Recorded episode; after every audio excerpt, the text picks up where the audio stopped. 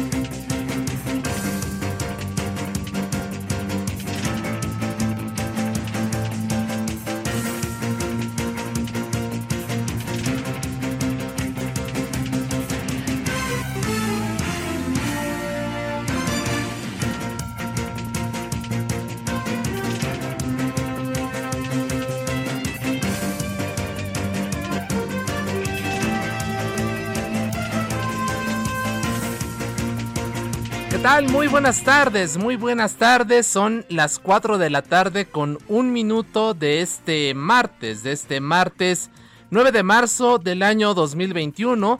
A nombre de Javier Solórzano, titular de este espacio, les saluda esta tarde su servidor Isaías Robles, también a nombre del maravilloso equipo que hace posible este esfuerzo diariamente de manera cotidiana, así que muchísimas gracias.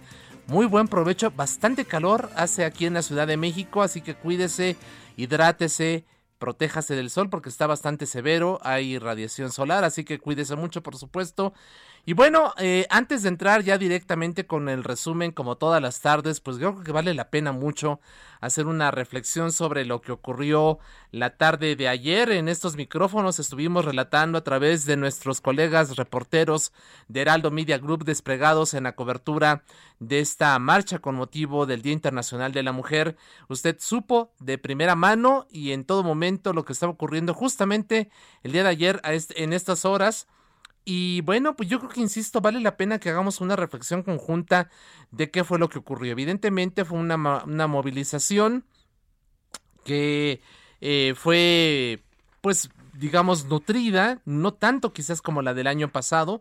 Se habla de unas 20 mil personas que si tomamos en cuenta la situación en la que atraviesa el país, que estamos aquí en la Ciudad de México aún en semáforo naranja, pues es bastante concurrida, fue bastante concurrida.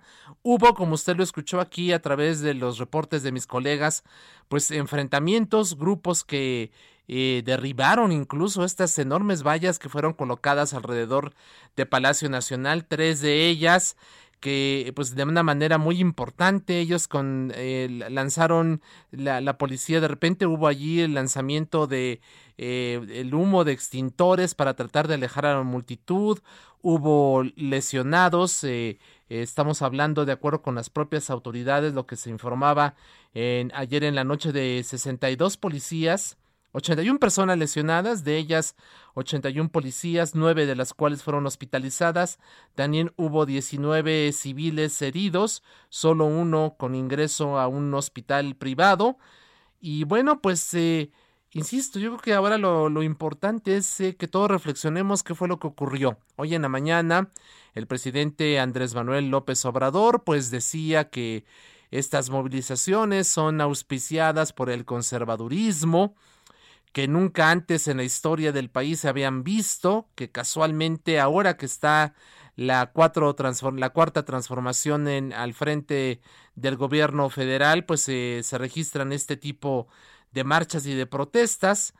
Eh, pero bueno, tampoco escuchamos nada sobre las demandas, sobre la atención a las demandas que están presentando estos grupos. El presidente se limitó como hacer una reflexión del término de, la, de los hechos de violencia que se registraron. Dijo que su gobierno no reprimió a los contingentes.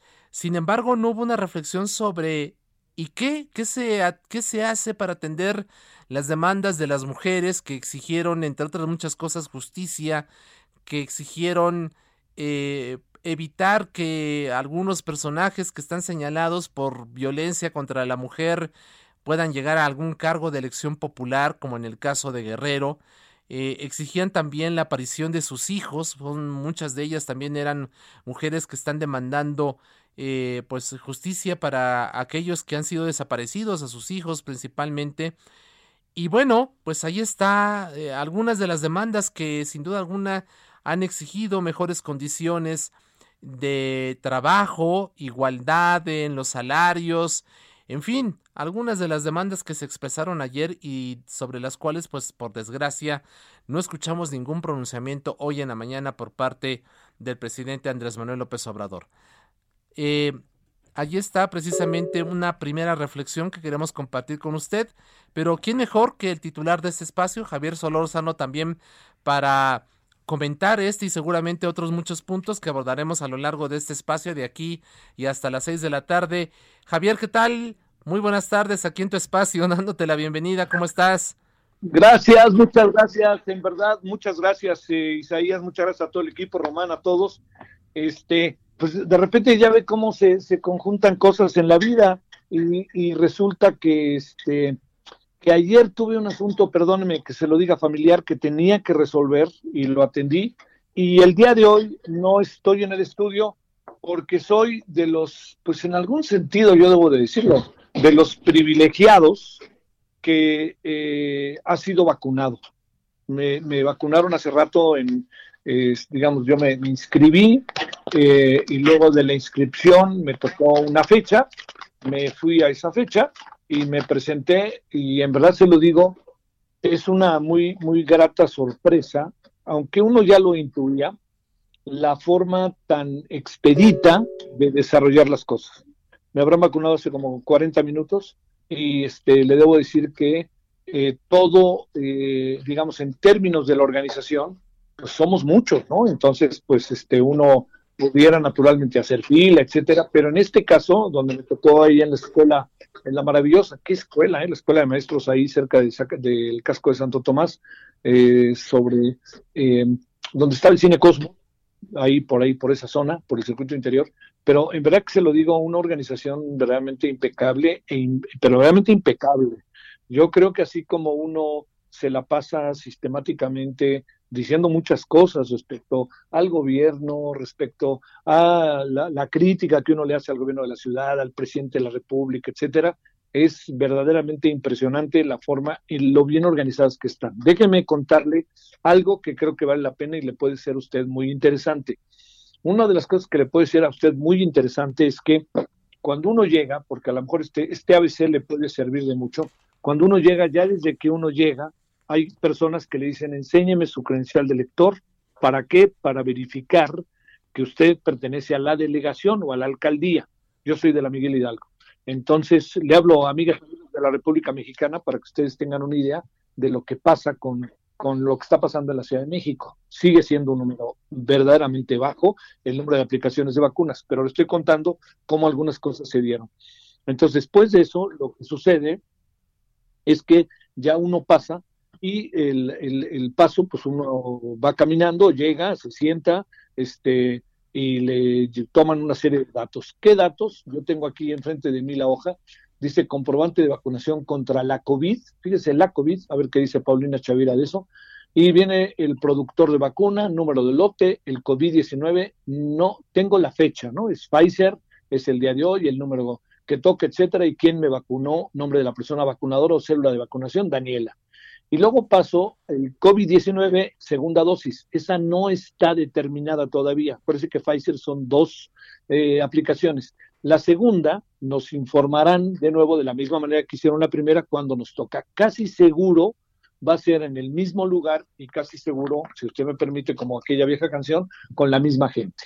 no olvide la cita para la segunda dosis de la vacuna contra el virus. Bueno, esto es información importante. Esto es para los que ya tuvimos la fortuna de ser vacunados y agradecidos, como yo lo he dicho en varias ocasiones, incluso mandé un tuit para agradecerlo.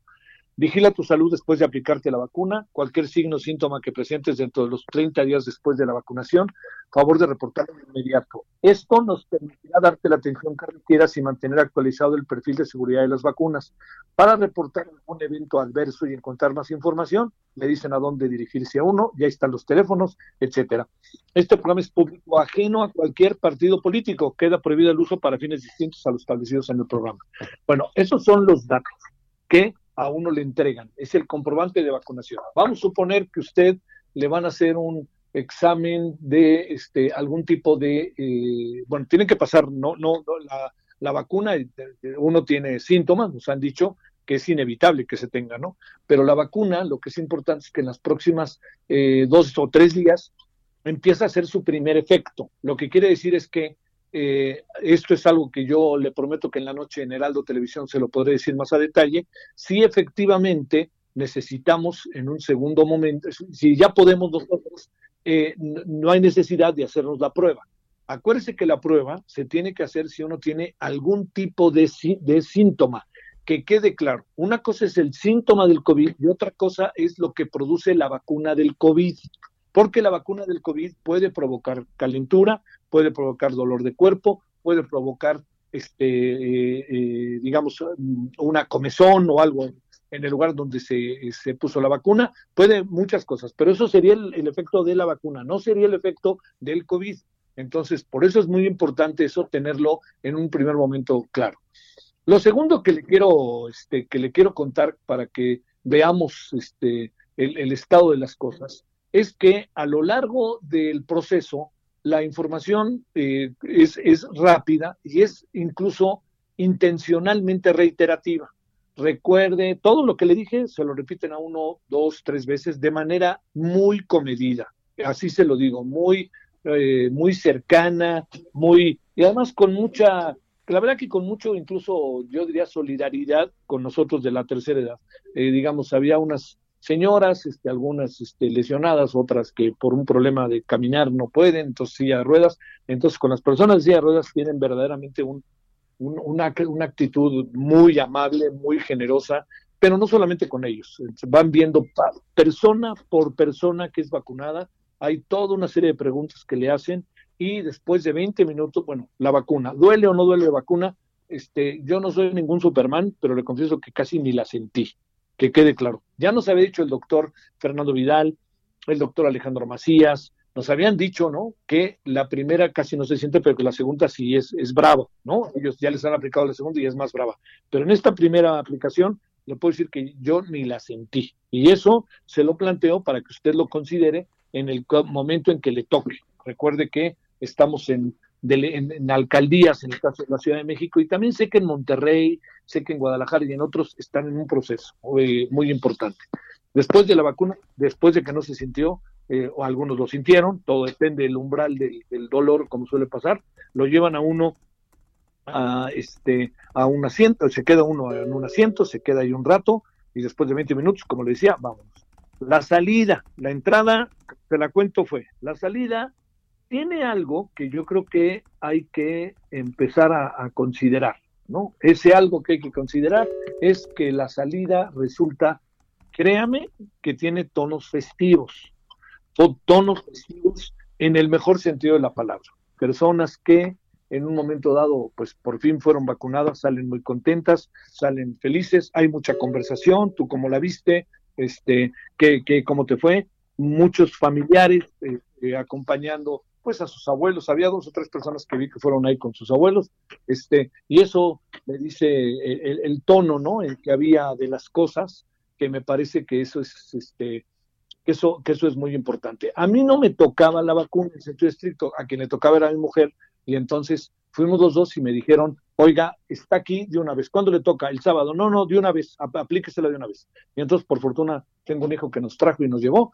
y entonces todo se hizo evidentemente más rápido. Bueno, todo eso se lo cuento porque se ha aplicado esta vacuna, que me parece que es muy importante en el caso de los otros los ciudadanos, de asumir y entender que esta es una etapa, lo repitieron en innumerables ocasiones, que les quede clarísimo, esta primera vacuna no alcanza quizás máximo, como lo hemos platicado incluso en nuestros espacios, un 40% de lo que significa el total de, de, de, la penetración y de la efectividad. Entonces, ese 40% ya lo, ya lo vamos teniendo, lo vamos adquiriendo en los próximos días, no lo vamos a adquirir ahorita mismo, en la medida en que va metiéndose la vacuna en nuestro cuerpo, y tendremos el 40%. Y ya vendrá la segunda parte. La segunda parte, ¿qué traerá?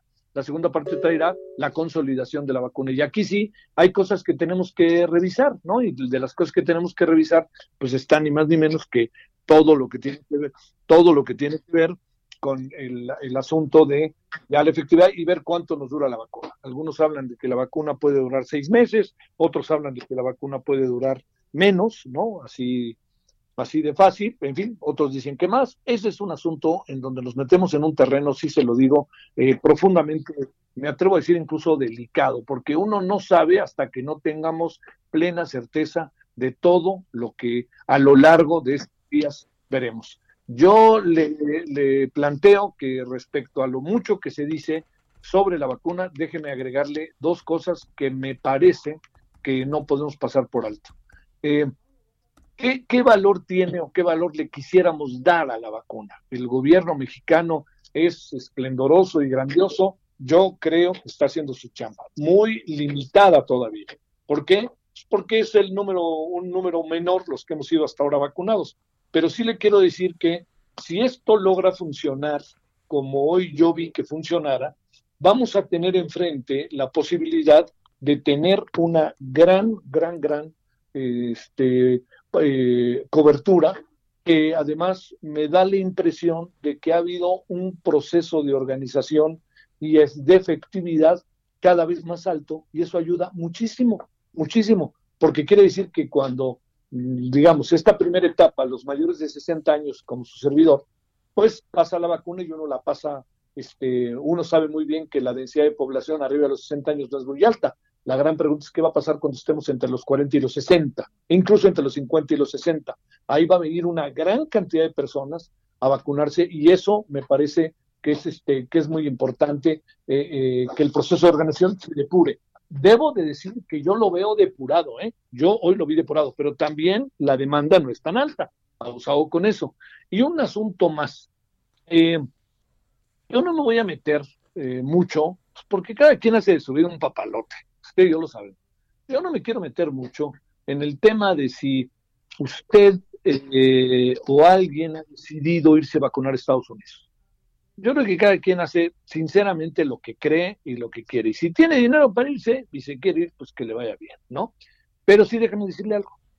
Yo creo que quizás en algunos casos me parece que se menospreció la capacidad del gobierno y la capacidad de las autoridades de salud y la capacidad de la gran cantidad de personas que están en hoy trabajando directamente en todo este proceso. O sea, si usted viera a los jóvenes que hoy tuvimos oportunidad de que nos atendieran, a todos, a todos, no era uno en particular, o ahí va fulano, perengano, sutana, no, a todos. Si usted viera la forma en que, con, con, con qué solidaridad y con qué empeño y con qué gusto llevan efecto su trabajo, incluso la enfermera que, que, que vacunó, que nos vacunó, hubiera visto usted, estaría usted seguramente muy complacida de esta parte de la organización, de esta parte que tiene que ver con nuestro país, que tiene que ver con la forma en que eh, se, se, están haciendo las cosas. Es una pena que no esté más gente y no se tenga un proceso de mayor cobertura.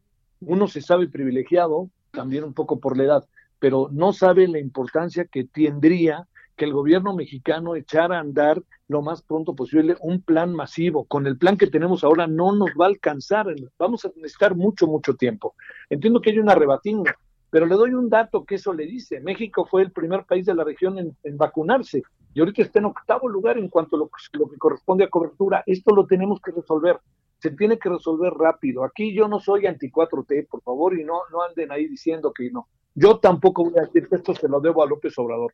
Yo creo que se lo debo yo como ciudadano al Estado mexicano y yo reconozco la movilidad del Estado mexicano, del gobierno, para llevar a efecto este proceso que todavía necesita un gran paso para adelante. Y en este sentido, esto no, no me quita a mí el reconocimiento que yo hago del gobierno, de su trabajo, pero también no me quita eh, la necesidad imperiosa de que la estrategia respecto a la vacunación e incluso ajustar todavía más que no lo han hecho la estrategia contra el coronavirus. Y yo creo que eso hay que, hay que meterlo en la cabeza, ¿no? No hay que meterlo en la cabeza como una crítica. Este es un gran problema que estamos viviendo. En un momento de coyuntura tan delicado como este, que tiene que ver con las vacunas, que estamos con las vacunas, que las, los fallecimientos, los contagios, etcétera, es un momento en donde debemos de hacer una, de, buscar manera de conciliar, no de estar enfrentando, ¿no? O sea, enfrentémonos en otras áreas, pero en esto, por favor, acepten que hay muchas cosas que no han estado haciendo bien y empiecen a hacer bien y escuchen a otras voces. Yo sí le diría, no, no tiene sentido que el gobierno se ponga medallas, sino simplemente es una obligación del gobierno y la está haciendo bien, en lo que corresponde al proceso organizativo. Sin embargo, estamos lejos todavía de tener muchas otras otros elementos que tienen que ver con la cobertura. La cobertura es algo importantísimo, se lo digo. La cobertura es fundamental para que podamos nosotros tener una buena posibilidad de salir y de entrar en otra etapa precisamente de la lucha en contra el coronavirus y contra el COVID-19. Muchos hombres y mujeres, mucha gente atendiendo, eh, muchas personas de tercera edad ahí, este, uno desde que llega, le insisto, rápidamente lo atienden, uno camina, camina y camina en esta bellísima escuela del Colegio de Maestros que a mí me encanta, cerca de nuestro querido y recordado SIC Gulp Ouch, Canal 11. Entonces, lo que sí le acabo de decir es que hoy eh, está, está ya entrando en otra etapa esta alcaldía, que es la Miguel Hidalgo en la Ciudad de México, que ya está empezando la vacuna, hay dos lugares centralmente, el Campo Marte y la, Escuela de Maestros, que este, está muy bien organizada y además sirve para quien no conozca la Escuela de Maestros que la conozca porque está, sinceramente se lo digo, muy bien. Bueno, este es uno de los temas. Eh, otro de los temas que incluso vamos a estar abordando es eh, que estamos en este día después del Día de la Mujer. Eh, yo creo y sigo pensando que cada vez que el presidente se mete en este tema se enreda. Yo creo que el presidente no es incluso ni paciente para hablar de él. Yo creo que tendría que irse más con más tiempo. ¿Por qué razón? Porque el, el tema está en que es muy probable que este año, que este año de discurso presidencial haya sido un año que eh, haya agudizado más las diferencias y los problemas. Yo creo que eso que les estoy contando está siendo uno de los, de los problemas graves que tenemos. Y este problema es que algo que tuvo que ver y que tiene que ver con el enojo que hay en esta sociedad de muchas mujeres y de muchos hombres, tiene que ver con la interpretación que el presidente hace de algunas cosas. Me decía una, me decía una amiga el otro día algo que me llamó mucho la atención, ¿no? Que decía, este, me decía, el único que el presidente sigue siendo profundamente coherente es en este tema. Y puede que algo tenga de razón, ¿eh? Que algo tenga razón. ¿Qué es lo que quiero decir? es muy probable que el presidente no se haya salido de su guion de lo que piensa sobre el tema de las mujeres. Y bajo esta perspectiva, sí le digo que eh, esto tiene obligadamente que recular, eh, o si no recular, dejar que el asunto lo caminen por otras instancias y como nos decía el otro día, ¿no? Este, nos han dicho varias feministas, eh, sobre todo las que son, las que buscan la manera de encontrar caminos de salida una y otra vez, pues lo que decía, ¿no? Este, una y otra vez tratemos de insistir y de convencer al presidente de las cosas que están pasando hoy en el país, que tienen que ver no con una moda internacional, no con una moda que nos venga de, de importación, porque ahí le va, ¿eh? Esto que están haciendo las mujeres mexicanas hoy en día está siendo motivo de una cobertura mundial. Lo que pasó con el muro, criticado por todos lados, pero lo que se hizo con el muro por las mujeres ha sido noticia en todo el mundo, primeras planas en todo el mundo, como se lo digo.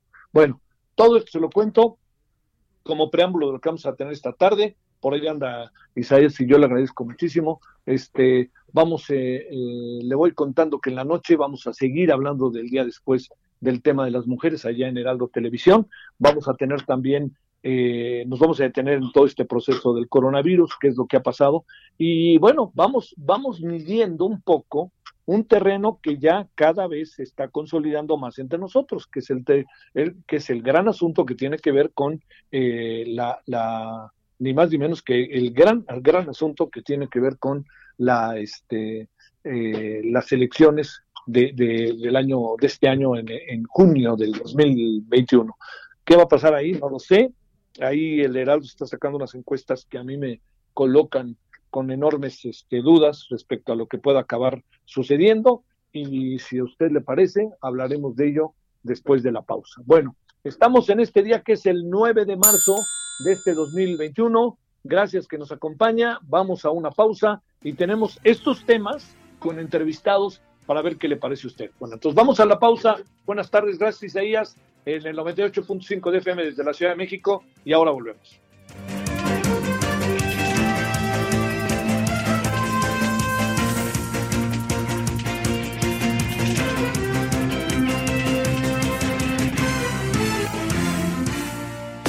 El referente informativo regresa luego de una pausa.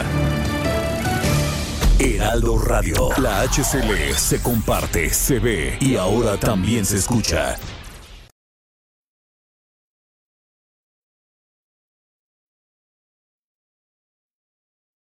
Heraldo Radio, la HCL se comparte, se ve y ahora también se escucha.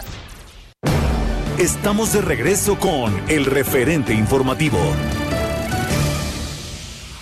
Muy buenas tardes amigos del Heraldo Radio, qué gusto saludarlos aquí en el referente informativo con Javier Solórzano.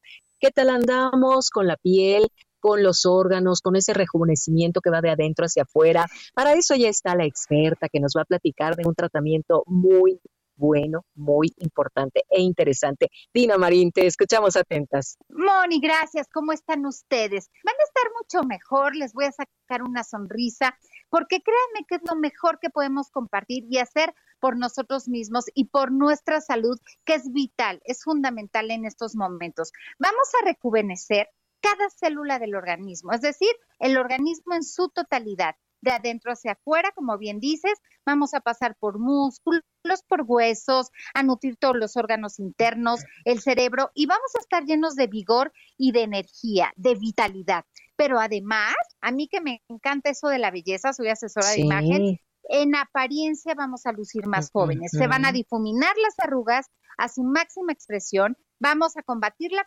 placidez, se van a ir las manchas, hasta 10 años más jóvenes vamos a lucir. 800 2305 mil el teléfono, ya pueden estarlo marcando ahorita, lo repito, 800-2305 mil, porque además el día de hoy tenemos una oportunidad que no se pueden perder.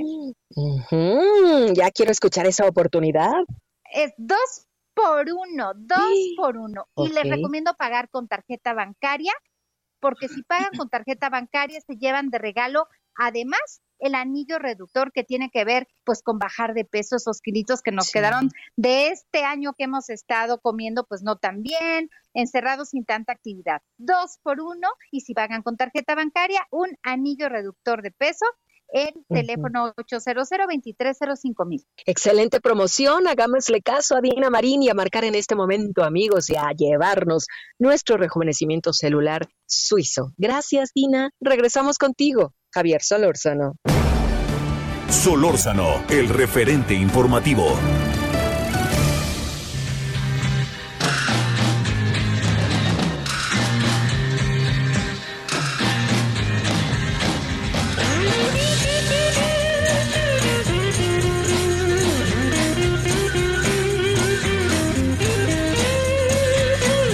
There must be some kind of way out of here. Say the joker to the thief. There's too much confusion. I can't get no relief. Businessman there, drink my wine. Plowman,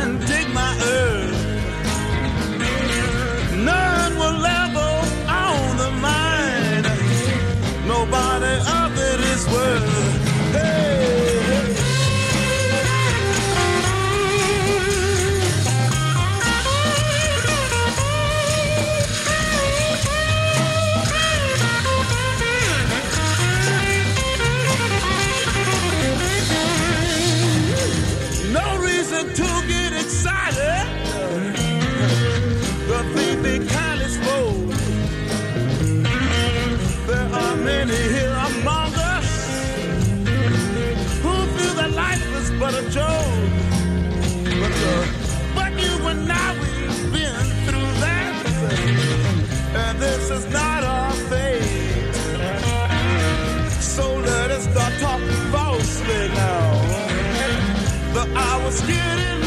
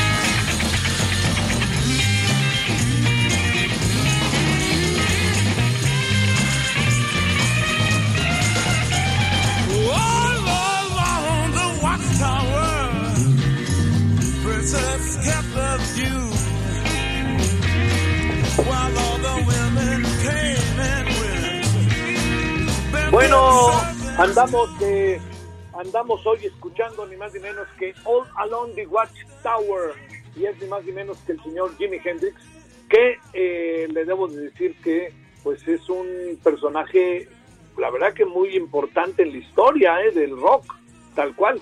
Y este guitarrista que luego como era zurdo llamaba mucho la atención cómo agarraba la, la- la guitarra cómo tomaba la guitarra. Bueno sé que seguramente del segundo piso bajaron para felicitarnos junto con nuestro queridísimo ingeniero que está ahí a la derecha sentado entre nosotros bueno eh, Jimi Hendrix y le cuento vamos a hablar de varios temas con la senadora Verónica Delgadillo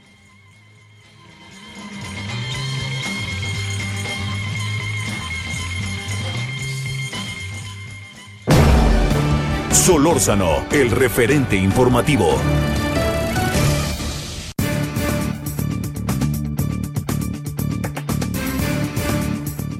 Bueno, muchos, en verdad, muchos, muchos, muchos asuntos se han suscitado en las últimas horas y, y la verdad que todos acaban siendo, fíjese lo que son las cosas, la mayoría de ellos están interrelacionados, ¿eh? todos tienen que ver con todos y va a ver por qué se lo cuento. Eh, todos tienen que ver con un poder legislativo eh, que ha discutido temas que son fuertes, que no necesariamente tienen un consenso, eh, reforma eléctrica, luego el legislativo también anda en el uso lúdico de la marihuana o de la cannabis, estamos con el asunto de ayer del 8 de marzo, estamos con el te- con la candidatura del señor Félix Salgado Macedonio que a fuerza la quieren, no entiendo bien por qué. Y bueno, alguien que ve las cosas de una manera me parece sumamente atractiva, que esté en alianza con Morena, el Partido del Trabajo, pero no necesariamente significa que esté de Movimiento Ciudadano, que no esté en alianza, rectifico, perdóneme, que esté en Movimiento Ciudadano, que está por su propia historia, que no necesariamente se le puede decir que es anti-4T y que ha trabajado muchas cosas, está con usted y con nosotros. Senadora Verónica Delgadillo, querida Verónica, ¿cómo has estado? Buenas tardes. Un gusto saludarte, Javier. Un gusto estar contigo en este espacio, con tu auditorio. Y por supuesto, solo rectificar, Movimiento Ciudadano no va en alianza con ningún partido. Nuestra única alianza es con los ciudadanos. No, no, lo, lo dije, lo que pasa es que, vamos, bueno, ya es una historia aparte, perdóname Verónica, pero me queda clarísimo que Movimiento Ciudadano va en el voy derecho y no me quito, perdone. A ver, déjame preguntarte, Verónica, no, lo que yo sí creo es que no puede nadie plantear que es una especie de anti-4T o anti-López Obrador este Movimiento Ciudadano, ¿no? Sino más bien es un partido con un conjunto de, de relación, con una mirada autónoma, independiente, pero a ver, primero empecemos, Verónica, ¿cómo, cómo viste lo de ayer en cuanto a lo que pasó ayer y el entorno de lo que pasó ayer? ¿Qué piensas, Verónica, senadora? Bueno, primero, eh, es muy importante que reconozcamos la realidad que estamos viviendo las mujeres en nuestro país y que cualquier método que las mujeres empleemos para hacernos escuchar es legítimo. Hay en nuestro país un momento muy complicado que ha hecho que se normalice, que se invisibilice la violencia que vivimos y que además hemos sufrido un desdén por parte de todas las autoridades. Entonces, lo que sucedió ayer fue que miles y miles de mujeres se levantaron a alzar la voz, a luchar por nuestros derechos, a decir fuerte y claro que necesitamos romper este, este pacto patriarcal, esta estructura patriarcal que nos oprime a nosotras y que le está arrebatando la vida a muchas mujeres. Entonces, lo que pasó ayer es la manifestación eh, de dolor, la manifestación de desesperación, de angustia y por supuesto de, una impotencia que tenemos muchas mujeres ante un Estado y un gobierno que no nos entiende, que no nos escucha, ante un Estado y un gobierno que ha dejado de mirarnos y que incluso nos pone en otro lugar de la historia, cuando realmente tendríamos que estar en el centro del debate para construir un mejor país. Oye, este, al final, ¿qué, qué, acabas pensando de, de, incluso las propias reacciones del presidente? La de hoy en la mañana, que yo, yo decía, este, que de alguna u otra manera, perdón, Verónica, de repente me da la impresión de que cuando el presidente habla de este tema se acaba enredando.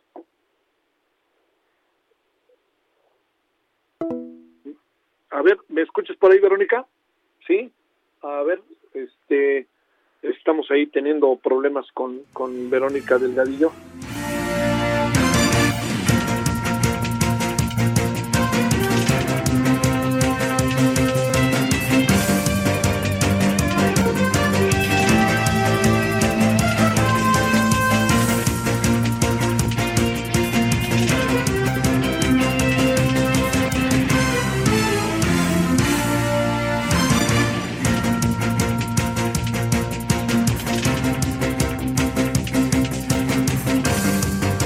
Bueno, por ahí, por ahí, por ahí tuvimos, como sea al precio, un pequeño problema con la comunicación, pero ya estamos de nuevo con la senadora Verónica Delgadillo.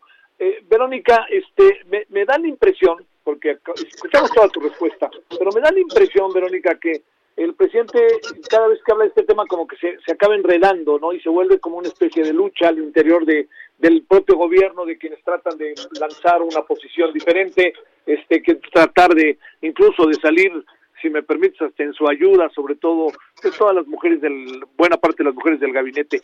Eh, ahí, ¿ante qué estamos? Porque no creo que este paradigma vaya a cambiar, ¿no, senadora? Mira, creo que estamos frente a un provocador. Lo que ha hecho el presidente en estos días y también en otros momentos ha sido tratar de provocarnos y cambiar el debate y cambiar la esencia de las demandas y las exigencias de nosotras las mujeres.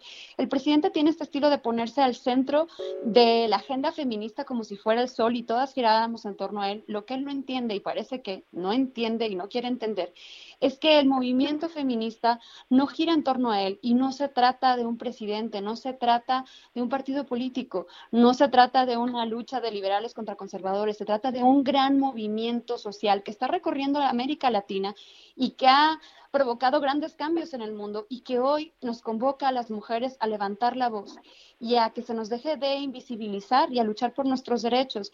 El presidente, repito, ha sido provocador, se le ocurrió poner un muro para dividirnos. En ningún momento un muro puede ser para proteger a, a, un monumento y además llama la atención que el debate esté más en proteger un monumento y no en la vida de millones de mujeres en este país. Entonces, yo te puedo decir que veo eso ante él, alguien indiferente, alguien que menosprecia y tiene desdén ante la realidad de millones de mujeres en nuestro país y lo que quiere es provocarnos para que el debate gire en torno a él y no en torno a la realidad de las mujeres, esa realidad que tiene que cambiar en este país.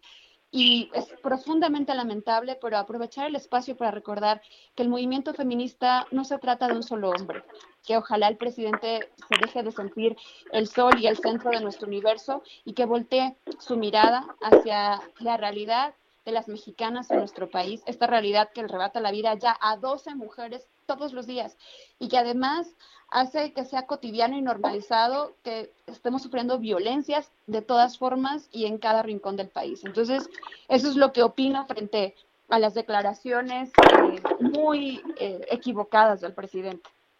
Oye, senadora, eh, a ver, este, el asunto es que da la impresión de que esto no va a cambiar. Eh, y digamos, el otro tema que sé que tú has sido, has sido muy clara tu posición, pero lo meto ahí a la mesa, que es eh, esto que dice el presidente, esto que plantea el presidente, y ¡pum! aparece el caso de Félix Salgado Macedonio, que parece que hay un empecinamiento de dejarlo ahí a como dé lugar. A ver, sumemos estas dos variables, senadora. Primero me gustaría, Javier, que reflexionáramos sobre lo que está pasando y lo que refleja que haya una candidatura de un violador, de un hombre eh, denunciado por violación y acoso. Eh, ¿qué, ¿Qué hace posible que él pueda hoy ser candidato a gobernador y esté protegido por un partido y por alguien en el poder? ¿Qué hace posible en este país que una persona con esas denuncias pueda incluso llegar a ocupar un cargo de elección popular? Lo que está detrás es un sistema que necesita cambiar. Lo que está detrás deja en evidencia que el sistema político de nuestro país tiene que transformarse, porque no puede ser posible que un personaje con estos señalamientos pueda representar a un estado entero. Ni siquiera tendría que representar a un municipio en ningún lugar.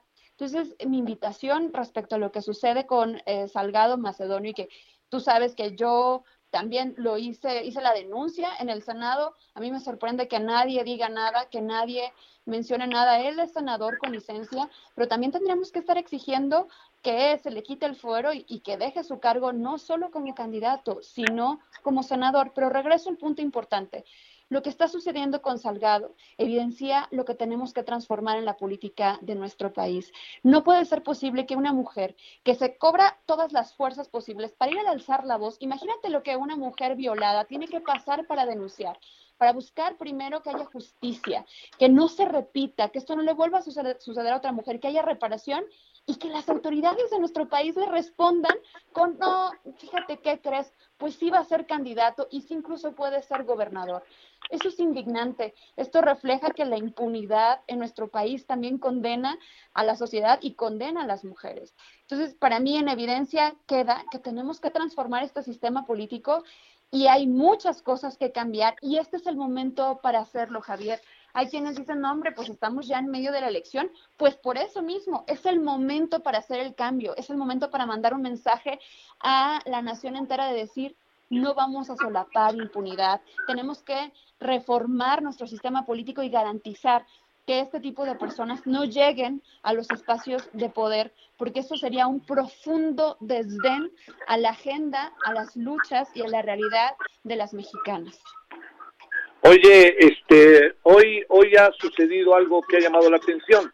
Han, han detenido, se han emitido órdenes de aprehensión en contra de Cuauhtémoc Gutiérrez, como recuerdas todo el caso que sucedió en el cuando era presidente del PRI del Distrito Federal, y te agrego otra. Según Uno TV, acaban de emitir una orden de formal prisión contra el entrenador de fútbol argentino, argentino-mexicano, Ricardo Lavolpe, por acoso sexual. O sea, las dos cosas este día. ¿Qué piensas de esto? ¿Andan tratando de, de qué o qué? ¿Qué alcanzas a interpretar? Mira, eh, todo este tipo de acciones tienen que ser congruentes y consistentes. Todos los violadores, todos los violentadores tienen que enfrentar la justicia. No puede haber una justicia selectiva ni una justicia conveniencia.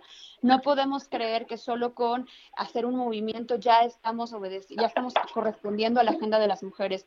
Yo creo que si este gobierno quiere demostrar que se está tomando en serio estas agendas, por supuesto, de cajón a ellos y a todos los demás, incluido el que hoy es candidato a gobernador del estado de Guerrero. Entonces yo te digo, hay que ser consistentes y hay que hacer que la justicia sea una herramienta para terminar con la impunidad y una, una herramienta que realmente permita la transformación social. Oye, este, ahí déjame plantearte, eh, digamos, si están sobre la Volpe y sobre Cuauhtémoc, pues este, tendrían que estar también, yo presumiría eh, pues en contra, bueno, no en contra, pero por lo menos una investigación formal de señor Félix Salgado, ¿no? También, claro, o sea, imagínate cinco denuncias, pero ante él y ante todos los que han sido denunciados, no podemos seguir callando. Fíjate, ¿cuál es el principal problema que tenemos en nuestro país en el pacto patriarcal? El silencio, el silencio de los que siguen firmando este pacto, haciéndose los que no pasa nada y la complicidad.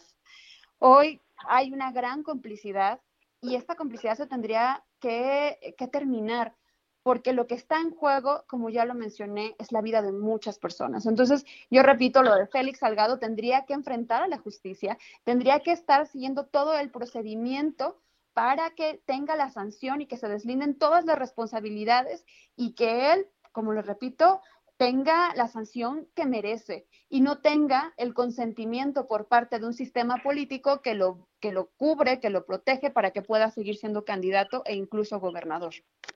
Bueno, oye, este, a ver, déjame plantearte un, un asunto más.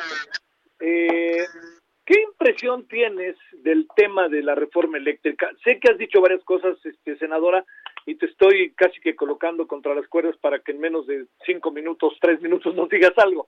Pero ¿qué impresión tienes de este tema que te ha pasado cerca? Eh, es una oda al pasado. La ley combustolio que impulsó el presidente de la República y que fue avalada por la mayoría de, la, de Morena y sus aliados es una oda al pasado. Con esto le estamos dando un gran golpe al presente y al futuro de las mexicanas y de los mexicanos. Hay muchas cosas en juego. El gobierno no sabe qué va a hacer con el combustolio, que hoy tiene en exceso Pemex, entonces dice, vamos a dedicarlo para hacer energía eléctrica en nuestro país, a pesar de que eso cobre eh, la vida de la gente, que a pesar de eso pueda provocar que no podamos acceder a nuestro derecho a la salud ni a un medio ambiente sano y que eso condene el, presente y el futuro de estas y las próximas generaciones. Es indignante, yo te puedo decir que vamos a hacer todo lo posible para que esa ley combustolio se eche abajo. No puede ser posible que este presidente siga tomando sus recetas para resolver los problemas del presente de un manual de 1950. Tenemos un presidente que vive en el pasado. Hoy el mundo entero frente a una crisis climática, frente a los acuerdos de París, en donde cada quien se comprometió a combatir el calentamiento global y México tenía sus metas para el 2024, 2030, 2035, hoy tengamos un gobierno que esté violando la Constitución, los tratados internacionales y que diga no me importa por un capricho y atente contra todas y contra todos. Me parece lamentable y pues es como lo digo y como lo dije en un inicio, es una oda al pasado. Este gobierno está anclado al pasado y este presidente parece que hubiera preferido nacer en 1950 que en el 2021. Bueno, oye, a ver, una última cosa, senadora, para cerrar, te lo prometo. Este, eh, eh, ves, eh, ves inexorable, ves eh, en función de tu estado, en función de ti, de lo que tú haces, de lo que ves y, y lo que vas viendo, ¿ves inexorable el triunfo de Morena? No, fíjate que creo que estamos viviendo un, moren, un movimiento, un momento muy importante en la historia de nuestro país. ¿Qué es lo que está pasando? Que tenemos que entender que lo que está en juego es el futuro de México. Esta no es una elección eh, en donde eh, nos estamos jugando una presidencia, nos estamos jugando la política nacional que se construye a través de lo local. Yo creo que hay muchos liderazgos que desde lo local nos van a demostrar que hay un nuevo camino. Y aquí yo te puedo decir que en Movimiento Ciudadano hemos luchado y hemos trabajado para construir esa tercera alternativa que merece nuestro país porque México no está condenado a que lo gobiernen los malos, Javier, o los peores. Y eso es lo que nos quieren hacer creer. Nos han polarizado y nos quieren hacer creer que solo hay de dos sopas. El pasado que encarnan quienes hoy gobiernan y el pasado que representan quienes ya gobernaron. Y en este escenario es, hay otra alternativa. Hay muchas personas que estamos pensando cómo sacar a México adelante de esta crisis, que estamos presentando un plan para nuestro país. Y hoy, lo puedo decir en claro, la fuerza política mayoritaria de México no tiene un plan para sacar a México de la crisis. Al contrario, la ha agudizado y la ha profundizado el último año. Entonces yo, yo no creo un inminente triunfo. Yo creo que hoy tenemos una gran oportunidad que las personas que hoy están informadas, que las personas que no se resignan, como lo dije, que nos gobiernen los malos o los peores, van a buscar participar, van a buscar alzar la voz y van a formar parte de esta toma de decisiones y este ejercicio político y democrático que vamos a llevar en tres meses. Entonces, aprovechando el espacio, Javier, convoco a que las personas participemos. La fuerza de los resultados de esta elección está en la fuerza de los movimientos de las personas, está en la fuerza de las mexicanas y de los mexicanos. Y por supuesto que ninguna fuerza es indestructible. Yo te puedo decir, en el caso de Jalisco, nosotros nos tocó desde, lo hicimos en el 2018 e incluso comenzamos en el 2012, fuimos la primera fuerza en el país que venció a el PRI y al PAN y éramos una fuerza de solo el 4% de intención de voto vencimos algo que parecía indestructible en muy poco tiempo. Yo creo que en este momento eh, que está atravesando nuestro país, algo así va a suceder en diferentes estados y nos puede dar una gran sorpresa para beneficio de México. Porque lo que está en juego, por supuesto, también es esta capacidad de tener contrapesos para el gobierno, de tener diferentes voces y controles para que las decisiones no sean tomadas de manera presidencial, no sea de manera autoritaria, sino que sean consensadas con los poderes que representan a millones de personas en nuestro país.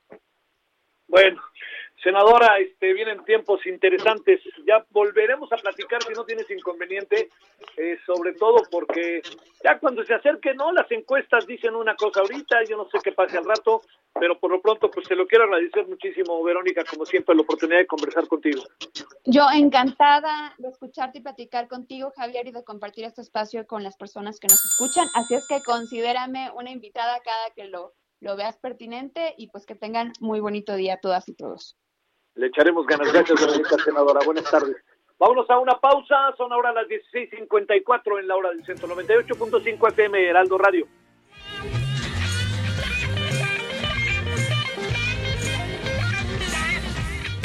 El referente informativo regresa luego de una pausa. Heraldo Radio. La HCL se comparte, se ve y ahora también se escucha. Heraldo Radio. La HCL se comparte, se ve y ahora también se escucha. Tarde a tarde, lo que necesitas saber de forma ligera, con un tono accesible. Solórzano, el referente informativo.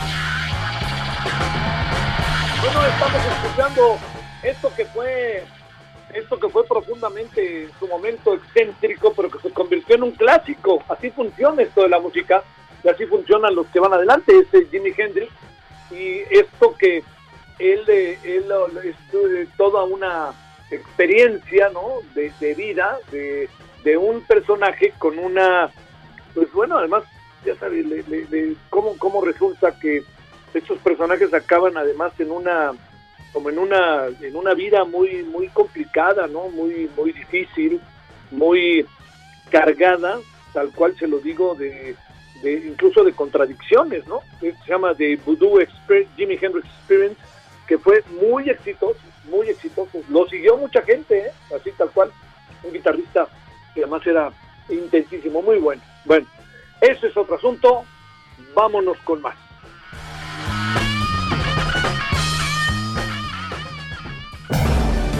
Solórzano, el referente informativo.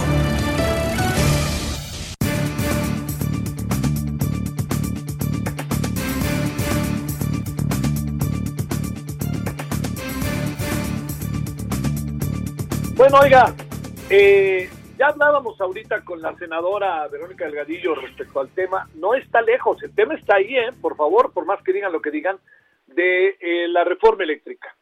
El Consejo Coordinador Empresarial hizo un trabajo que ahorita se lo contarán ni más ni menos, que a mí me pareció siempre muy interesante. Fue pausadamente escuchando voces y voces y voces. Y en verdad que nos da mucho gusto y, y lo agradezco profundamente que en estas conclusiones que han sacado hoy podamos hablar sobre ellas, porque ha sido un trabajo que me consta largo y ha sido encabezado por su presidente, el presidente del Consejo Coordinador Empresarial, Carlos Salazar Lomelí. Querido Carlos, te saludo con enorme gusto, gracias que estás con nosotros, ¿cómo te ha ido? No, bueno, aprecio muchísimo, muchísimo que me invites a tu programa y a platicar de un tema que lamentablemente no, no, no está en la, en la, en la cabeza de, de nosotros los mexicanos y nos va a afectar a todos. Al final, todos consumimos luz, todos necesitamos la luz para poder de alguna manera ejercer nuestras actividades diarias. Y bueno, la iniciativa que, que nuestro Congreso aprobó en la semana pasada tiene, en nuestra opinión, áreas importantísimas de mejora que no fueron escuchadas. Nosotros hemos partido del comentario de que eh, un, un, Congreso es un parlamento y la palabra parlamento viene de que es el lugar donde los miembros de una comunidad pueden hablar. Viene parlamento de parlare, la palabra latina que quiere decir que hablemos. Y lamentablemente eh, la manera en que procesaron la iniciativa en el Congreso fue una iniciativa en donde no se pudo hablar. Y al final se, se votó de acuerdo a orientaciones más políticas que de acuerdo a, a, los, a los principios que, le convienen a nuestro país y nosotros convocamos a un foro real de adeveras en donde la gente pudo entrar, jóvenes, este, gentes especialistas, mujeres, gentes de todos lados, a decir cuál era su punto de vista sobre la iniciativa que se está promoviendo. Y la iniciativa adolece de algunos principios que son básicos. El primero es que cuesta más. ¿eh? Desde que se creó la Comisión Federal de Electricidad, el general Lázaro Cárdenas dijo que la Comisión Federal debería de manejarse con criterios técnicos y económicos buscando el menor costo a la luz que nosotros requerimos eh, este, pues para nuestras actividades, como dije. Bueno, pues esto no sucedió. Eh, los criterios económicos dicen que va a costar 60 mil millones de pesos adicionales, Imagínate lo que eso va a implicar.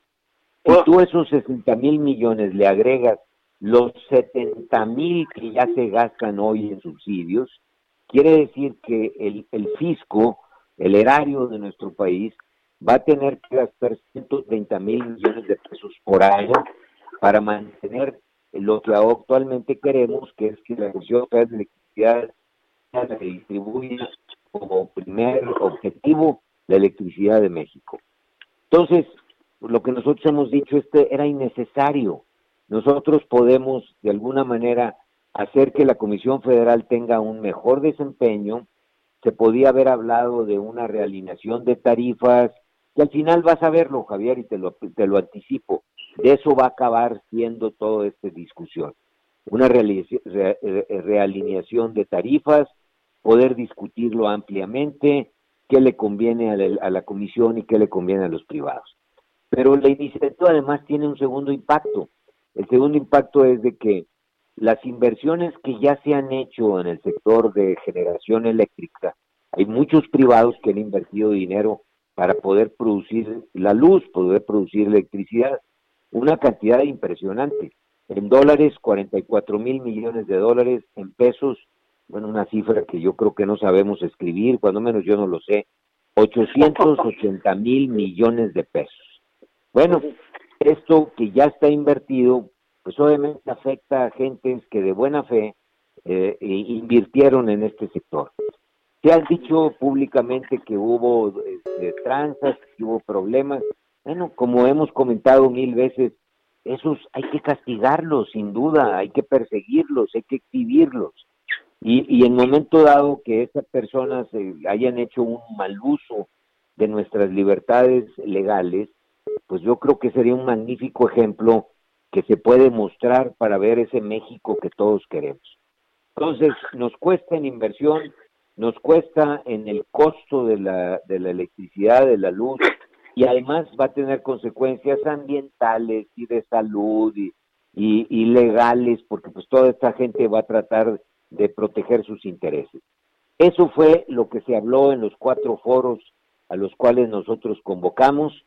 Se convocó a todo mundo, el que quisiera hablar a favor y en contra, y estas son las conclusiones de la gente que, que vino y habló en cada uno de estos foros, que por cierto fueron participados por más de diez mil personas. Entonces, creo que esto es importantísimo que lo conozca tu auditorio. Carlos, no ¿pasó por ahí el director de la CFE o no? No, no, no. Todo el mundo fue invitado. Invitamos a varios este, eh, miembros de, de la Comisión Federal que sabemos que ellos son especialistas en esto. Era muy importante escucharlos y lamentablemente no quisieron ir al foro, este, o no pudieron, o tuvieron otra agenda, qué sé yo.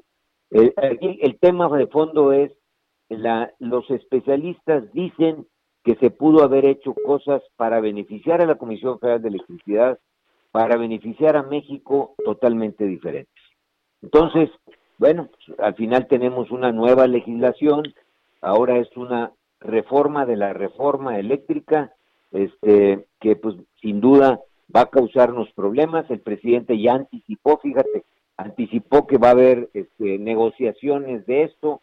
Bueno, pues entonces pudimos haber hecho las negociaciones sin necesidad de tener una nueva ley que, pues, viene a tener problemas. Oye, Carlos, eh, ¿qué, ¿qué supones que subyace en la idea de hacer una reforma en los términos en los que está? Cuando hay una corriente de opinión, me parece que válida, más que militante de causa, sino válida por sus objetivos, por sus razones y por sus argumentos. ¿Qué presumes que puede haber de mandar una reforma de esta naturaleza cuando hay evidencias de lo contrario y que nos vamos a llevar de todas, todas a un callejón sin salida a lo mejor de cuatro años más?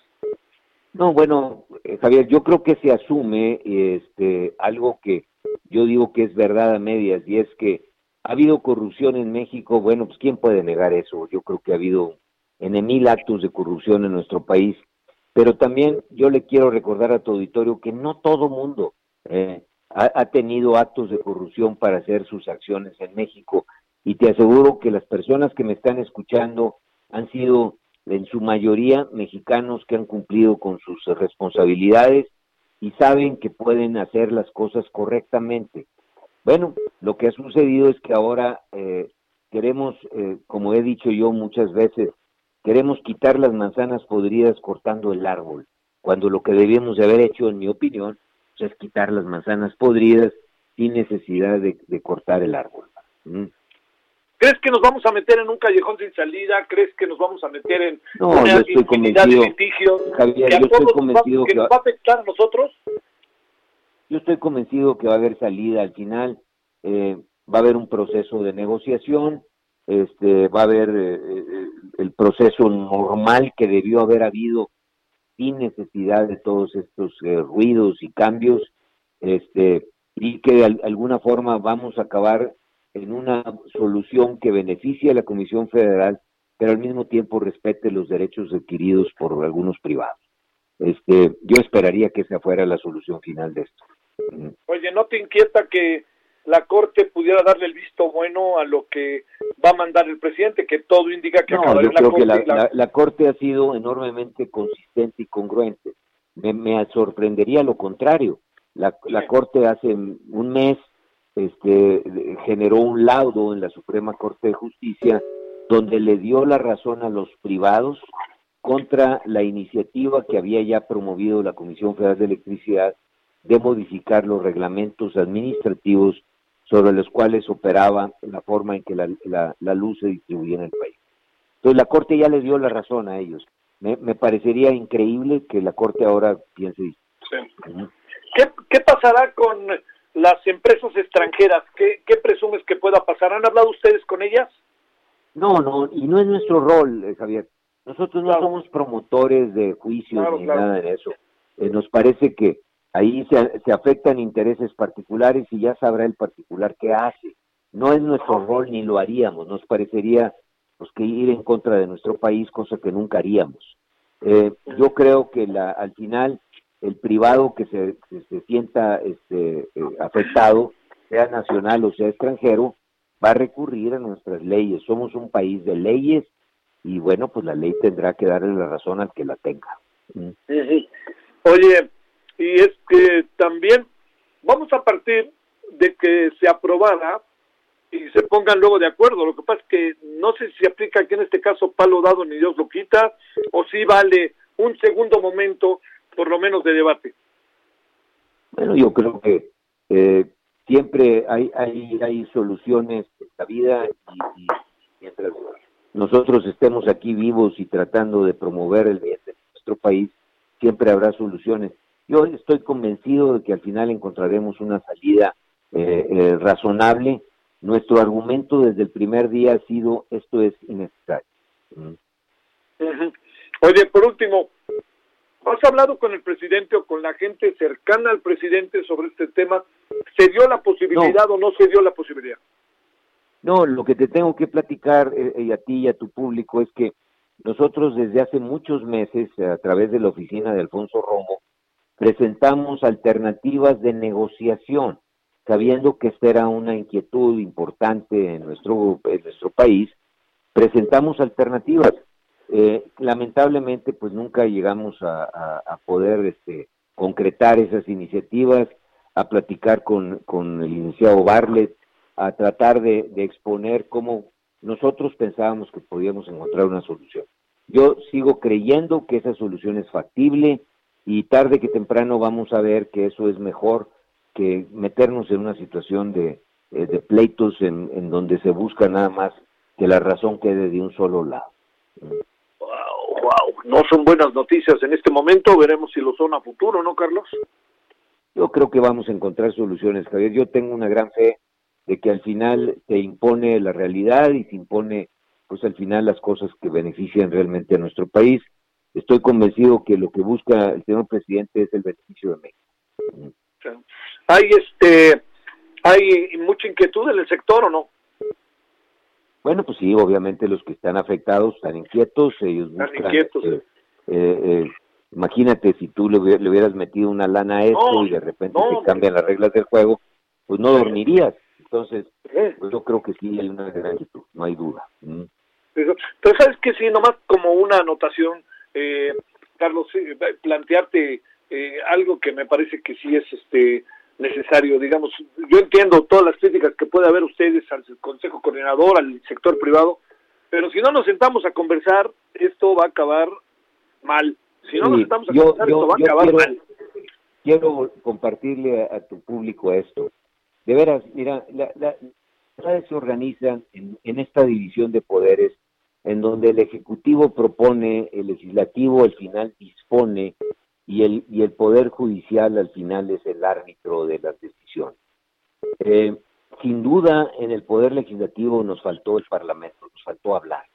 Y nosotros eh, hemos comentado, eh, y hoy en la mañana cuando los, miembros o los presidentes de las, de las comisiones lo comentaron, dijeron, de, de las organizaciones, perdón, lo comentaron, fue su principal argumento, decir, bueno, ¿por qué no fuimos escuchados?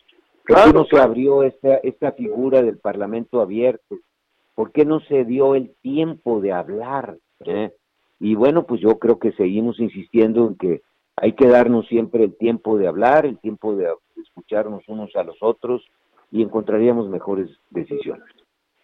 Te mando un gran saludo, Carlos Salazar, presidente del Consejo Coordinador Empresarial. En verdad, gracias que, que te estuviste con nosotros. Sé que han sido este, jornadas en verdad arduas y por esa doble razón te lo agradezco. No, no, so- para, para mí siempre es un aprecio estar contigo, tú sabes que te tengo una gran admiración por el trabajo que haces y, esperemos que, que todos, y yo estoy seguro que es lo que le interesa a tu público, trabajemos en beneficio de nuestro país. Un gran abrazo, Carlos. Muchas gracias, Carlos Salazar. Gracias. Hasta luego. Ahí tiene usted cómo la ve el sector privado. Eh, su servidor ha tenido la oportunidad de conversar en muchas ocasiones con Carlos Salazar. Yo entiendo la crítica que subyace en contra del sector privado como una como como un ente eh, de corrupción o corruptor. Yo le digo respecto a eso que, que si bien nadie soslaya lo que ha pasado, eh, también le diría nadie soslaya, ni tantito, que hay un sector privado que le ha batallado, hay un sector oficial que le ha batallado, aunque de repente quieran borrar el pasado así de pum, ¿no? Hay, hay, hay sectores con los que puede conversar. A ver, yo me pregunto, ¿por qué razón se organiza a través de la cúpula empresarial más importante del país. No los que antes eran de la mafia de poder y ahora ya no son y que forman parte del equipo cerca, cerca del presidente asesor. No, no, no, ese Consejo Coordinador Empresarial, entiendo, les van a decir que son reaccionarios, conservadores. A lo mejor yo pienso incluso muchas veces lo mismo. Pero el gran asunto es, ¿por qué no se sientan a platicar? A ver, si invitan al señor Manuel Bartlett a que discuta sobre todo un trabajo que hay respecto a la reforma eléctrica y la visión privada, ¿por qué no va? ¿no? ¿O por qué no manda a alguien, no? Nomás no fueron y se hicieron un lado. Bueno, bueno, bueno, bueno. 17 con 19 en la hora del centro de Heraldo Radio. Solórzano, el referente informativo.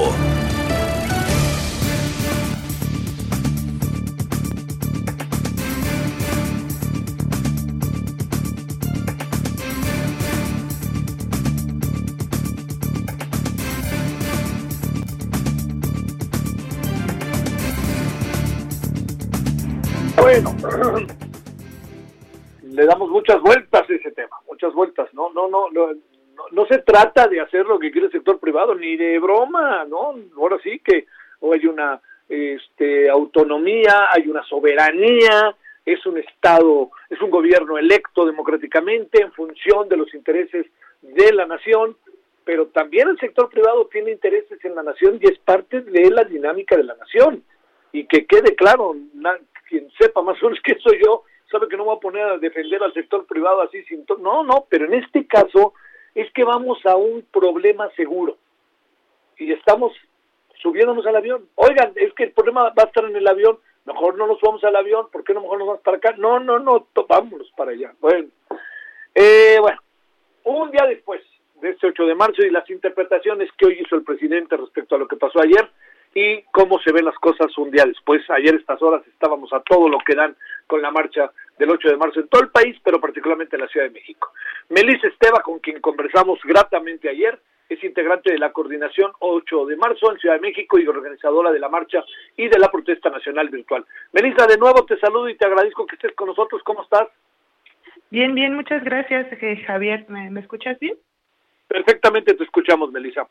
A ver, déjame plantearte eh, realmente una breve reflexión, unos 3, 4 minutos, que nos digas ¿qué, qué piensas de lo que pasó 24 horas después, qué piensas de lo que pasó también ayer, de lo que visto ya con un poquito como de frialdad y de lo que el presidente mismo ha interpretado, de lo que han interpretado su gente, de lo que han interpretado medios de comunicación, redes. Adelante, Melissa.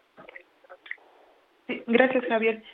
Mira, pues nuevamente creo que desde ayer un poco ya lo habíamos comentado. Eh, hoy, eh, al, ya al pasar de unas cuantas horas y de las declaraciones que, como bien dices, ya se han hecho por parte de diversos eh, funcionarios y funcionarias públicas respecto a la movilización, me parece que lo único que está quedándonos claro a las mujeres es que, en efecto, este gobierno sigue indolente ante la violencia que estamos viviendo.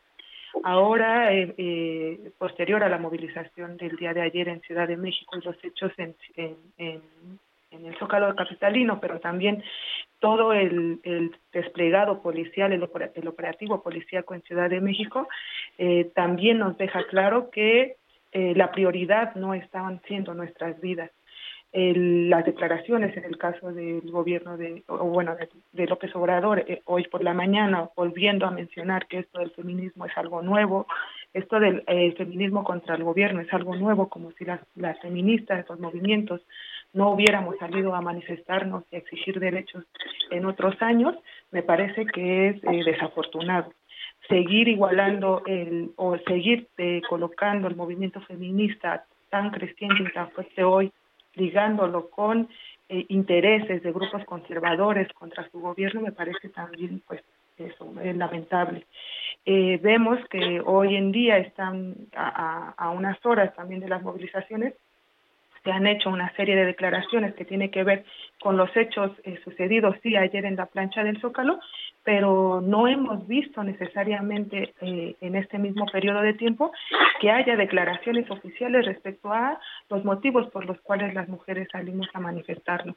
Y eso creo que, eh, y ese tendría que ser el, el punto prioritario, digamos, el 9 de marzo, después de que marchamos en medio de una pandemia eh, poniendo en riesgo nuestra salud, pero con una necesidad clara de eh, eh, buscar y exigir una vida libre de violencia. vimos que en el 2020, y las mujeres vivimos el 2020 en medio de, confinamientos y de condiciones deplorables de trabajo, en las que nuestro, nuestros empleos fueron, fueron perdidos, vimos el aumento de llamadas a 911 con, con solicitudes de auxilio. Eh, oye, Melissa, permíteme un segundito. ¿Nos permites ir a la pausa para que no cortemos la llamada y podamos seguir conversando después de ella? ¿Sí? Aunque sea que cerremos la plática, ¿te parece? Sí, sí, vale, perfecto. gracias. Bueno, son ahora las 17.24 en hora del centro, vamos a la pausa, estaremos de vuelta con Melissa Esteva para seguir hablando de un día después del 8 de marzo. El referente informativo regresa luego de una pausa. Heraldo Radio.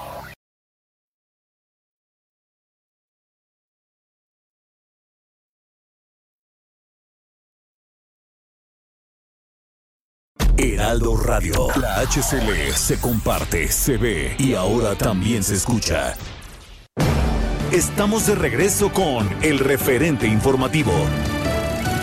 Muy buenas tardes amigos del Heraldo Radio, qué gusto saludarlos y más gracias a este espacio del referente informativo con Javier Solórzano. Vamos a platicar en este instante con el director general de Estratego Firma, con Salvador López Villaseñor, ya es conocido aquí en el Heraldo. ¿Y saben por qué? Porque siempre hablamos temas interesantes para todos los trabajadores, temas laborales y muy en especial ahora nos toca del outsourcing. No es tan malo en general. ¿Cómo estás Salvador? Bienvenido, buenas tardes. Eh, gracias, Mónica. Buenas tardes y aprovecho a agradecer a Javier Solórzano por el espacio. Claro que sí. ¿Qué piensas de la reforma al outsourcing? ¿Qué te parece? Realmente en el país en el que vivimos es necesaria. ¿Por qué? Porque eh, se importó la figura de otros países, pero lo hicimos mal. Eh, se utilizó para un tema de fraude fiscal y se utilizó también de paso para eh, limitar los derechos de los trabajadores. Desgraciadamente, un trabajador que le invierte muchos años de su vida a una empresa, eh, a veces no sabe quién es su patrón. eh, ese patrón que no lo es, que podemos llamarle que patrón falso, pues no se preocupó mucho por los derechos del trabajador, tuvo una cotización baja. Pues ese trabajador es el que sale perdiendo con el paso eh, de los años, sin contar la parte fiscal que también es algo gravosa para México. Y además es difícil pensar, Mónica, en recibir inversión extranjera producto del TEMEC o de cualquier otra convención internacional, practicando un, lo que se le conoce como dumping, es decir, costos de producción más bajos. También eso representó el outsourcing desde la óptica de la comunidad internacional, en donde hay países error, se pueden vulnerar derechos de trabajadores, se paga todo completito, ¿no? Entonces, eso también termina afectando el, el protocolo. Y México no tiene ninguna opción más que buscar regular lo que tiene que regular y prohibir lo que tiene que prohibir, pero bueno, esta reforma tiene sus áreas de oportunidad también. Claro, en conjunto esta reforma se complementa con otras, pero también implica más carga administrativa para las empresas. ¿Cuál sería tu recomendación para que todos la escuchemos? Bueno, eh, al empresario ya no buscarle que alguien más sea el patrón de tus trabajadores. Eso no funciona así. Realmente, si se dedican al cumplimiento normativo, al compliance, vamos a ver las ventajas de tener al trabajador reconocido. Va a haber menos rotación, va a haber mucho menos impacto emocional negativo y en general hay formas de conseguir los objetivos que se planteaba conseguir con el outsourcing sin, hacer algo tan agresivo para la relación laboral en sí misma. Es un hecho que esta reforma va a terminar pasando, mejor o peor. Eh, es un hecho que muchas de las eh, características comunes de ese outsourcing negativo hoy constituyen delitos.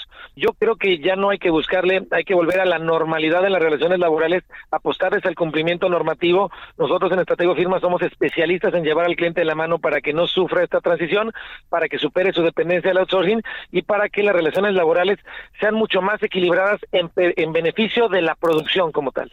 Así es, tú eres especialista en materia jurídico-laboral. ¿Cómo se entrelaza esta reforma con el TEMEC? Eh, bueno, el TEMEX tiene eh, dos capítulos muy importantes para esta reforma. El primero es el capítulo 23, que literalmente te habla de, de aspectos laborales en donde se tienen que cumplir aspectos laborales internacionales y además hay cinco aspectos importantísimos en el TME, como por ejemplo evitar el trabajo de menores, ¿no? Entonces es sumamente importante eh, el compliance laboral o cumplimiento laboral para seguir la inversión extranjera para que el TEMEC funcione. Luego hay un capítulo 26 que tiene que ver con competitividad. Tenemos que lograr que las empresas mexicanas cumplan a cabalidad las normas que regulan la productividad y competitividad empresarial y no hay manera hoy de ver el derecho laboral mexicano sin observar lo que dispone el TEMEC. Claro que sí. En Dinos, en las soluciones de Estratego Firma, ¿qué nos pueden proponer en este momento para que todos nos animemos, los empresarios, etcétera, a aprender más del outsourcing? Pensémoslo como algo que es complicado para el empresario. Literal, tenemos que ayudar a superar esa dependencia administrativa. Nosotros llevamos al cliente de la mano tan sencilla, le explicamos realmente cómo administrar su nómina sin hacer nada raro, sin hacer nada fiscal indebido, le ayudamos y lo llevamos de la mano en un cumplimiento normativo programado, que no lo sufra, que lo disfrute el empresario, y todo esto se traduce en la materia jurídica que conocemos como productividad actividad empresarial, que respetan los valores y la esencia de toda relación laboral, pues ahí somos especialistas. Somos muchísimos colaboradores en varias ciudades del país, solamente empresario y el trabajador estén de la mano produciendo en un en una situación para ambos factores de la producción. Claro, ¿cómo nos contactamos con ustedes? Muy bien, Mónica. A Estratego lo puedes localizar en redes bajo el nombre Estratego Firma. Empieza con ese Estratego. Ahí van a aparecer todos los números locales para que nos contacten. Van a, va a aparecer mucha información de, de, valor. Y bueno, si, si nos contactan y, nos especifican que están buscándonos eh, derivado del espacio de Javier Solórzano, vamos a tener promociones muy importantes para esos empresarios que hoy mismo necesitan superar su dependencia del outsourcing y generar cumplimiento normativo que los deje tranquilos. Muy bien, Salvador López Villaseñor, director de Estratego Firma, gracias por esta importante plática y gracias por hacernos entender este tema del outsourcing. Quedo a tus órdenes, Mónica, y siempre es un placer estar contigo y en el espacio de Javier Solórzano. Claro, gracias, buena tarde. Hasta luego. Regresamos al referente informativo con Javier Solórzano. Solórzano, el referente informativo.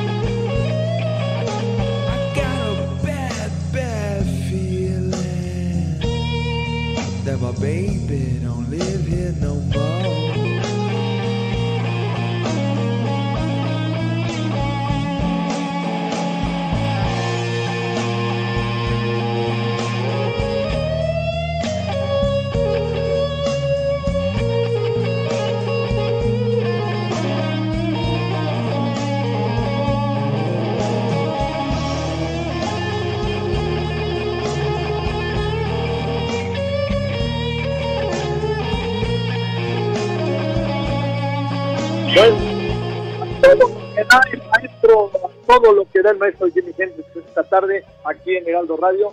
Pues es un personaje, le decía yo, ¿no? Red House se llama esto. Bueno, vamos, eh, le quiero agradecer a, a Melissa Esteva que cortamos, como sabes, Melissa, esto de los tiempos, luego ah, los, lo acaba uno este, eh, colocando en callejones sin salida, pero aquí estamos de nuevo. Entonces, a ver, de la reflexión que tenías, agrego otro. El presidente dice aguantó el muro, había provocaciones, martillos, sopletes, todo eso. A ver, esta parte en donde el presidente además muestra y se mostró a través de videos varias de esas circunstancias. Para cerrar de esto que pensamos, Melissa, y gracias que sigues por ahí. Sí, muchas gracias. Eh, pues mira, eh, justo eh, señalaba hace un momento que eh, me parecía que habían sido bastante eh, eh, desafortunadas estas declaraciones que hizo el presidente por la mañana el día de hoy respecto a la movilización del 8 de marzo, porque el tema de las provocaciones me parece tendríamos que también replantearlo y pensar que estas provocaciones de las que él habla tienen eh, eh, tienen detrás también un, una respuesta por parte del gobierno pues, de los gobiernos federales y locales que han, han, mostrado una evidente omisión e indolencia ante la, ante la situación que estamos viviendo las mujeres. A mí me parece más provocación haber puesto un muro. A mí me parece más provocación eh, todo el tema, perdón, de las candidaturas, de la candidatura de Félix Salgado Macedonio, por ejemplo. A mí me parece más provocación esta narrativa que sigue utilizando el gobierno desde, desde el púlpito de, eh, y con los micrófonos y el alcance que puede tener eh, la voz presidencial eh, de una narrativa que nos sigue criminalizando y que nos sigue y que nos sigue a nosotras. Perdón perdón. No te preocupes que nos sigue a nosotras eh, no solo criminalizando, sino estigmatizando nuestro movimiento, ¿no? Un movimiento que, como comentaba hace un rato, no es nuevo, no es, no es solo de ahora y, y en este gobierno, sino que viene caminando y construyéndose y recreándose desde hace muchísimos años y lo mismo se manifiesta ahora que se ha manifestado antes y ayer lo comenté y hoy lo vuelvo a reafirmar, que nos seguiremos manifestando frente a eh, la falta de derechos y garantías de poder vivir una vida, eh, pues eso, libre y sin violencia. La, la desacreditación que hace constantemente de nuestras luchas eh, no, eh, en, en este último periodo, eso me, me parece como también una provocación.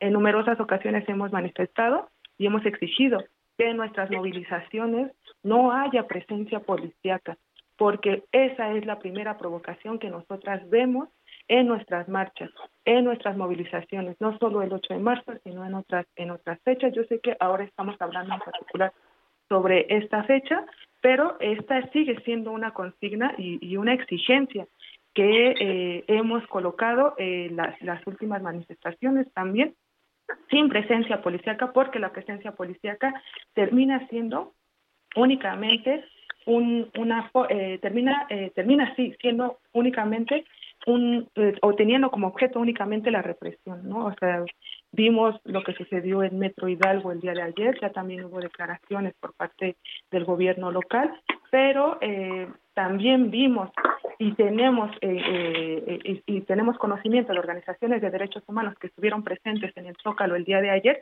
y que tienen documentado el uso de artefactos eh, prohibidos, digamos, para eh, la dispersión y la contención en, en, en movilizaciones. Entonces, sí me parece deplorable que se utilicen nuevamente estas imágenes por parte de eh, eh, diferentes eh, instancias de gobierno para descalificar nuestra lucha, cuando también hay una serie de otras imágenes en las que se está viendo a los cuerpos policíacos presentes en las movilizaciones utilizando artefactos, artefactos o, eh, eh, eh, digamos, distintos, di- distintos eh, materiales que están, digamos, prohibidos no solo en, en, en los marcos internacionales de derechos humanos, sino que tendrían y están también prohibidos eh, por nuestras propias, eh, pues por nuestro propio marco nacional en términos de la garantía de derechos humanos. Ahí, Bueno. Pues sería un poco lo que yo tendría que decir. Eh, creo que es importante eso, eh, cambiar estas narrativas. Me parece que la invitación que me has hecho a, a tu programa el día de hoy para manifestar esto es importante en este sentido, ¿no? Hay, hay que hay que movernos de, de ahí. Bueno, oye, Melissa, eh, por último, déjame decirte, este, eh, ¿qué, ¿qué, es lo que tendría, digamos, bajo la perspectiva y el papel que tú juegas, no? Eh, me queda muy claro que son, este, son coordinadoras, son colectivos, pero en el papel que tú juegas, eh, déjame preguntarte, ¿qué tendríamos que hacer como para, para destensar el asunto? Ayer te lo pregunté, nos diste una respuesta 24 horas después, estoy seguro que es la misma respuesta, pero me refiero, vale la, vale la pena, claro, vale la pena recordarlo, porque eventualmente ayer no, no estuvo con nosotros. Sí, mira, eh, sí, con, pues yo formo justo parte de un espacio de coordinación eh, que nombramos 8M en la Ciudad de México, participamos diversas organizaciones, colectivos, grupos de trabajadoras, sindicatos, eh, eh, colectivas feministas, eh, pues nada, organizaciones políticas populares. desde ahí y, yo misma podría en este momento, digamos, señalar, más bien a título personal en este caso, que sí creo que al gobierno le ha hecho falta hacer su trabajo, ¿no? Era justo lo que mencionaba el día de ayer. Le hace falta garantizarnos derechos le hace falta eh, y le ha hecho falta porque pues motivo de eso también son las movilizaciones y, las manifestaciones no solo en fechas como la del 8 de marzo sino a lo largo del año hemos visto que las mujeres y las feministas hemos salido a manifestarnos por diversas eh, diversas diversos motivos pero que tienen que ver con eso con una falta de eh, responsabilidad y una falta de y una falta de de lograr garantizar, no solo para nosotras, sino que asumir el papel que les corresponde desde el lugar en el que están. Creo que en este caso eh, a las a las mujeres eh, pues no se nos ha hecho caso.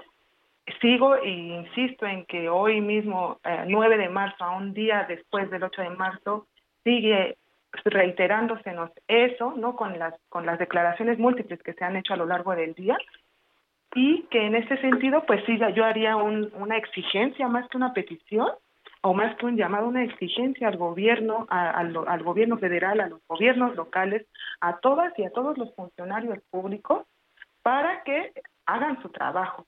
Eso es lo que tendríamos que hacer, eso es lo que se tendría que hacer.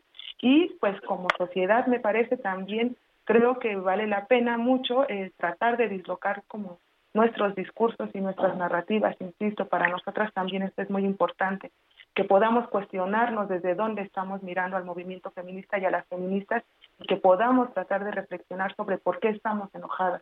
Creo que valdría muchísimo la pena y esto ayudaría muchísimo también al movimiento eh, para que también haya un entendimiento y, y digamos una comunicación entre pues entre los individuos eh, que nos permitan eh, entender desde dónde estamos colocadas nosotras y por qué tanto cansancio y por qué tanto enojo por qué tanto hartazgo esto pues, sería algo que yo sumaría un poco a lo que ayer había mencionado este hace falta mucho trabajo también creo no y, y hace falta de todas y todos para lograr que que esta sociedad pues pueda moverse, ¿no? De, y, que pueda y que, todas y todos podamos ser parte como de estos de estos cambios, ¿no?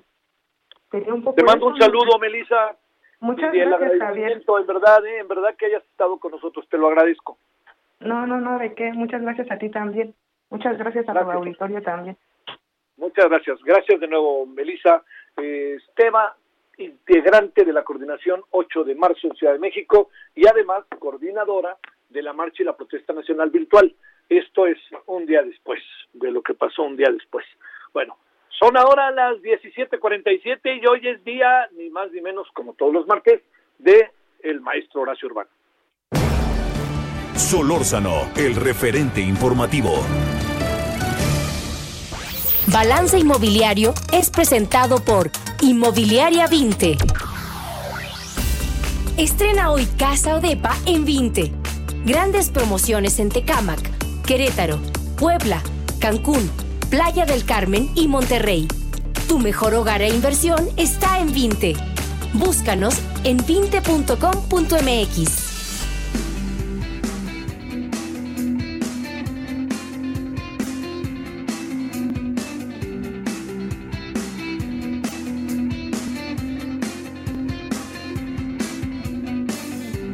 Bueno, aquí andamos de vuelta y como todos los martes, con enorme gusto saludo a Horacio Urbano, que además, bueno, ayer leía lo que publicó en el Reforma y estamos como en el mismo tema, ¿no, querido Horacio? En Día de la Mujer, ¿qué puede pasar con los créditos a las mujeres? ¿Es diferente? ¿No es diferente? Te saludo primero y gracias como todos los lunes, todos los martes, perdóname. Querido Javier, querido Javier, no, pues, eh, pues sí, la verdad es todo un tema, todo esto de la búsqueda de la equidad, en la búsqueda de la justicia, eh, pues el tema que las mujeres que trabajan tengan el mismo acceso tanto al nivel de ingresos como a los satisfactores para los que trabajan.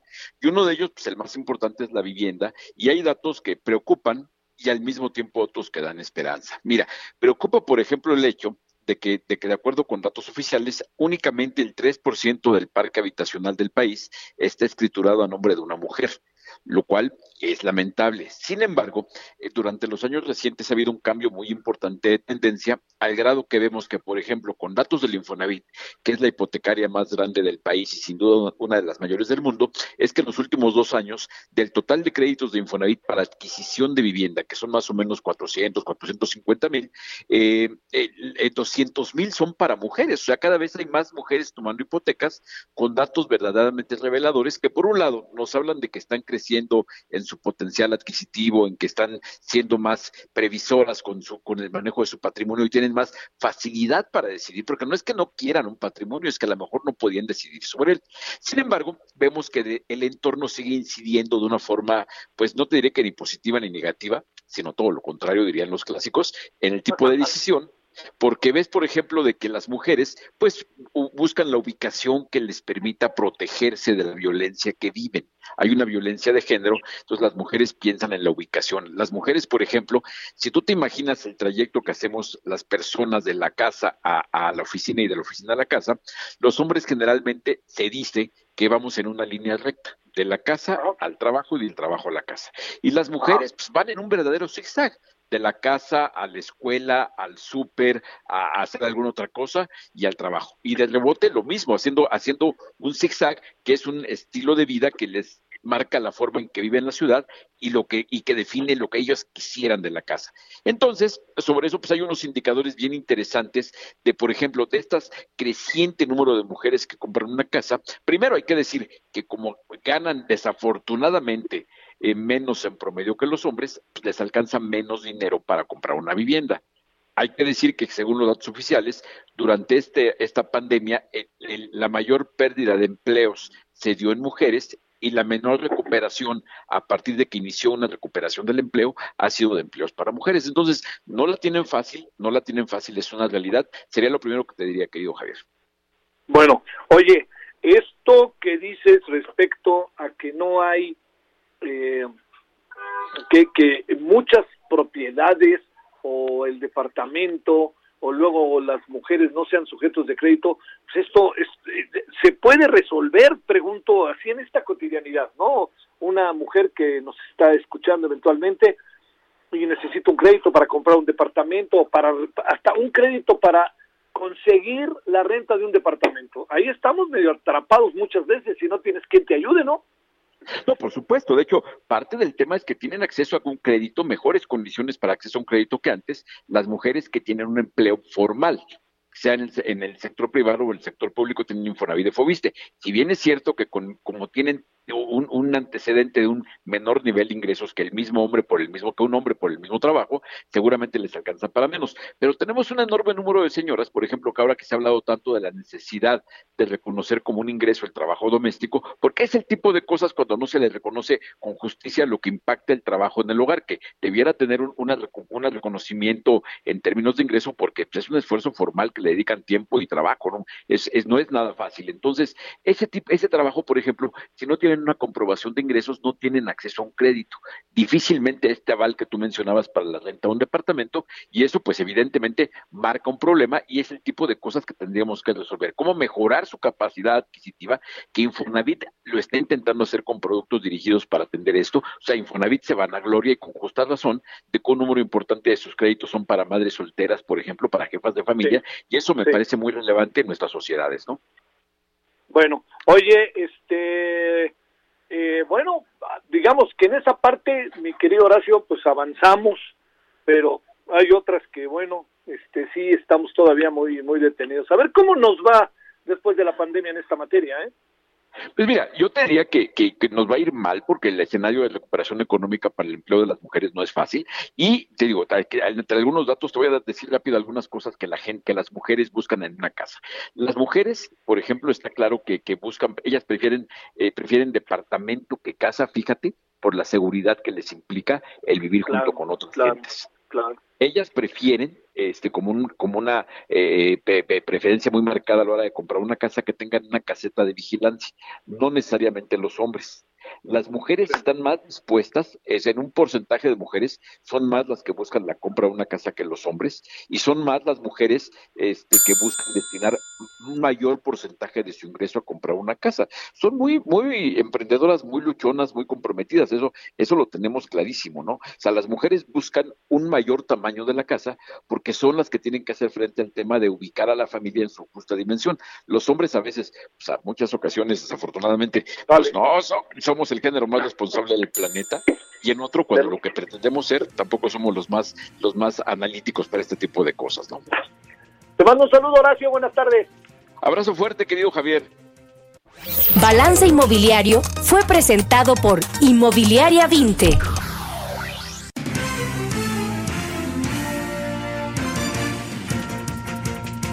Bueno, oiga, 21 horas en hora del centro de Aldo Televisión, ahí le espero. Hasta aquí, Solórzano, el referente informativo. Heraldo Radio. Hey, it's Danny Pellegrino from Everything Iconic. Ready to upgrade your style game without blowing your budget? Check out Quince. They've got all the good stuff shirts and polos, activewear, and fine leather goods, all at 50 to 80% less than other high end brands. And the best part? They're all about safe, ethical, and responsible manufacturing. Get that luxury vibe without the luxury price tag. Hit up quince.com slash upgrade for free shipping and 365 day returns on your next order. That's quince.com slash upgrade.